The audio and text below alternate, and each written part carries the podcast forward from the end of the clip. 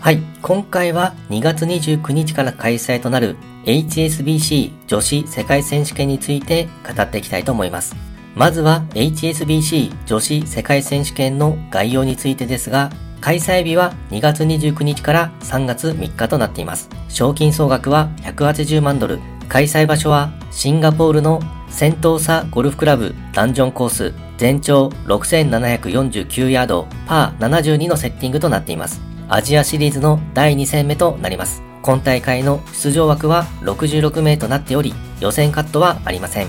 日本勢からは畑岡奈紗選手、稲見萌寧選手、古江彩香選手、笹生優香選手、西村優奈選手が出場予定となっています。勝南選手、渋野日向子選手もエントリーをしていたのですが、残念ながら出場枠に入れず、出場することができませんでした。続いて、個人的に気になる注目選手について語っていきたいと思います。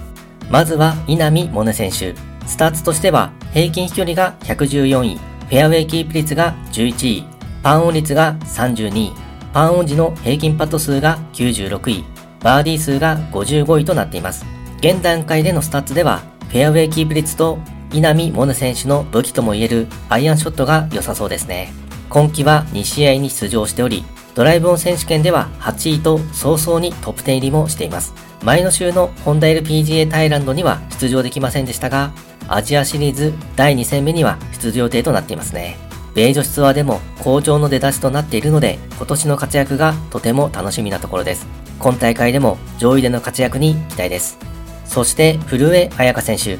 スタッツとしては平均飛距離が113位、フェアウェイキープ率が3位、パーオン率が34位、パーオン時の平均パット数が35位、バーディー数が5位となっています。フェアウェイキープ率、パーオン率、平均パット数と安定したスタッツになっており、バーディー獲得数の成績も良いですね。前の週のホンダ LPGA タイランドでは23位という成績でした。初日と2日目は60代のゴルフで上位の活躍に期待をしていたのですが、最終日にスコアを伸ばすことができませんでしたね。ただ、それでも安定したプレーを見せてくれているので、今大会でも上位での活躍に期待したいところです。